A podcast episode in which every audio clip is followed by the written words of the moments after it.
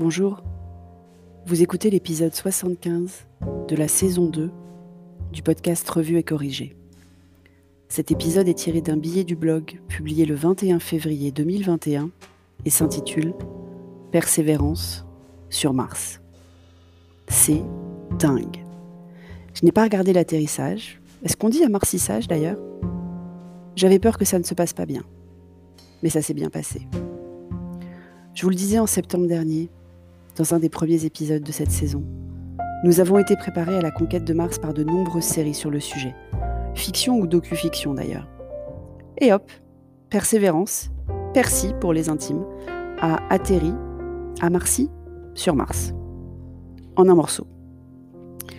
La mission de Persévérance est de recueillir plein d'échantillons destinés à plein de trucs, comme déterminer s'il y a eu de la vie sur Mars d'après notre définition de la vie mais sans doute aussi de repérer et préparer le voyage habité prévu on ne sait quand, tellement les défis techniques sont impressionnants.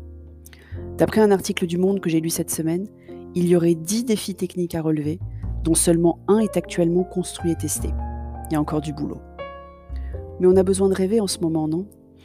On a beau s'échapper sur les réseaux sociaux, écrits ou vocaux, dans des séries, voire dans des bouquins pour les plus persévérants d'entre nous, on a peu de raisons d'espoir.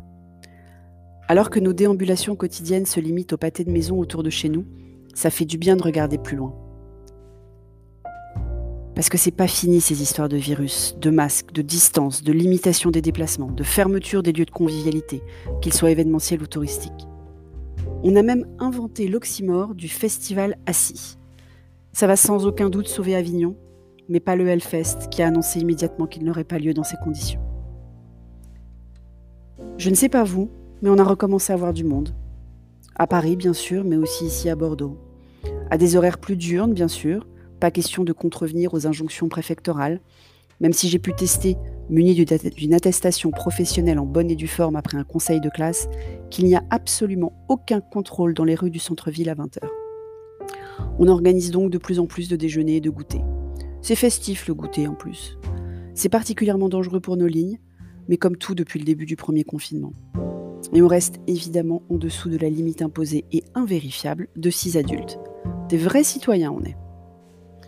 Le 17 mars, on fêtera, si fêter est un terme approprié, le premier anniversaire du premier confinement. Le début, quoi. Vous avez réfléchi à ce que vous allez faire pour marquer 12 mois d'une vie entre parenthèses? Rien de grave, bien sûr. 12 mois à l'échelle d'une vie, ce n'est pas grand-chose finalement, j'ai déjà eu l'occasion de le dire. Mais les débats désagréables que j'ai lancés sur le coût d'une vie, les priorités à donner à la quantité de vie par rapport à la qualité de vie sont d'autant plus d'actualité, non? D'ailleurs, certains membres du Conseil scientifique, leur président en tête, plaident à présent pour plus de liberté, en contrepartie de plus de responsabilité des fragiles qu'on invite à s'autoconfiner. Et qui ne veulent pas, parce qu'ils estiment que la société se doit de se sacrifier pour eux.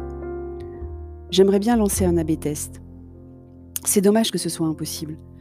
Modéliser les impacts des deux alternatives, Continuer comme aujourd'hui ou imaginer un autoconfinement des plus fragiles et plus d'ouverture pour les autres. D'un point de vue sanitaire, physique, économique et sanitaire mental aussi, sur les deux types de population. Allez, petit détail. Hier, samedi 20 février, c'était la journée mondiale du pangolin. Pauvre petit animal accusé à tort d'avoir transmis la Covid-19 à l'homme. Il était temps de le réhabiliter, non? Merci de m'avoir écouté si vous écoutez sur Apple, surtout laissez un commentaire avec vos 5 étoiles. Et sur toutes les plateformes de balado-diffusion, abonnez-vous et partagez. À bientôt.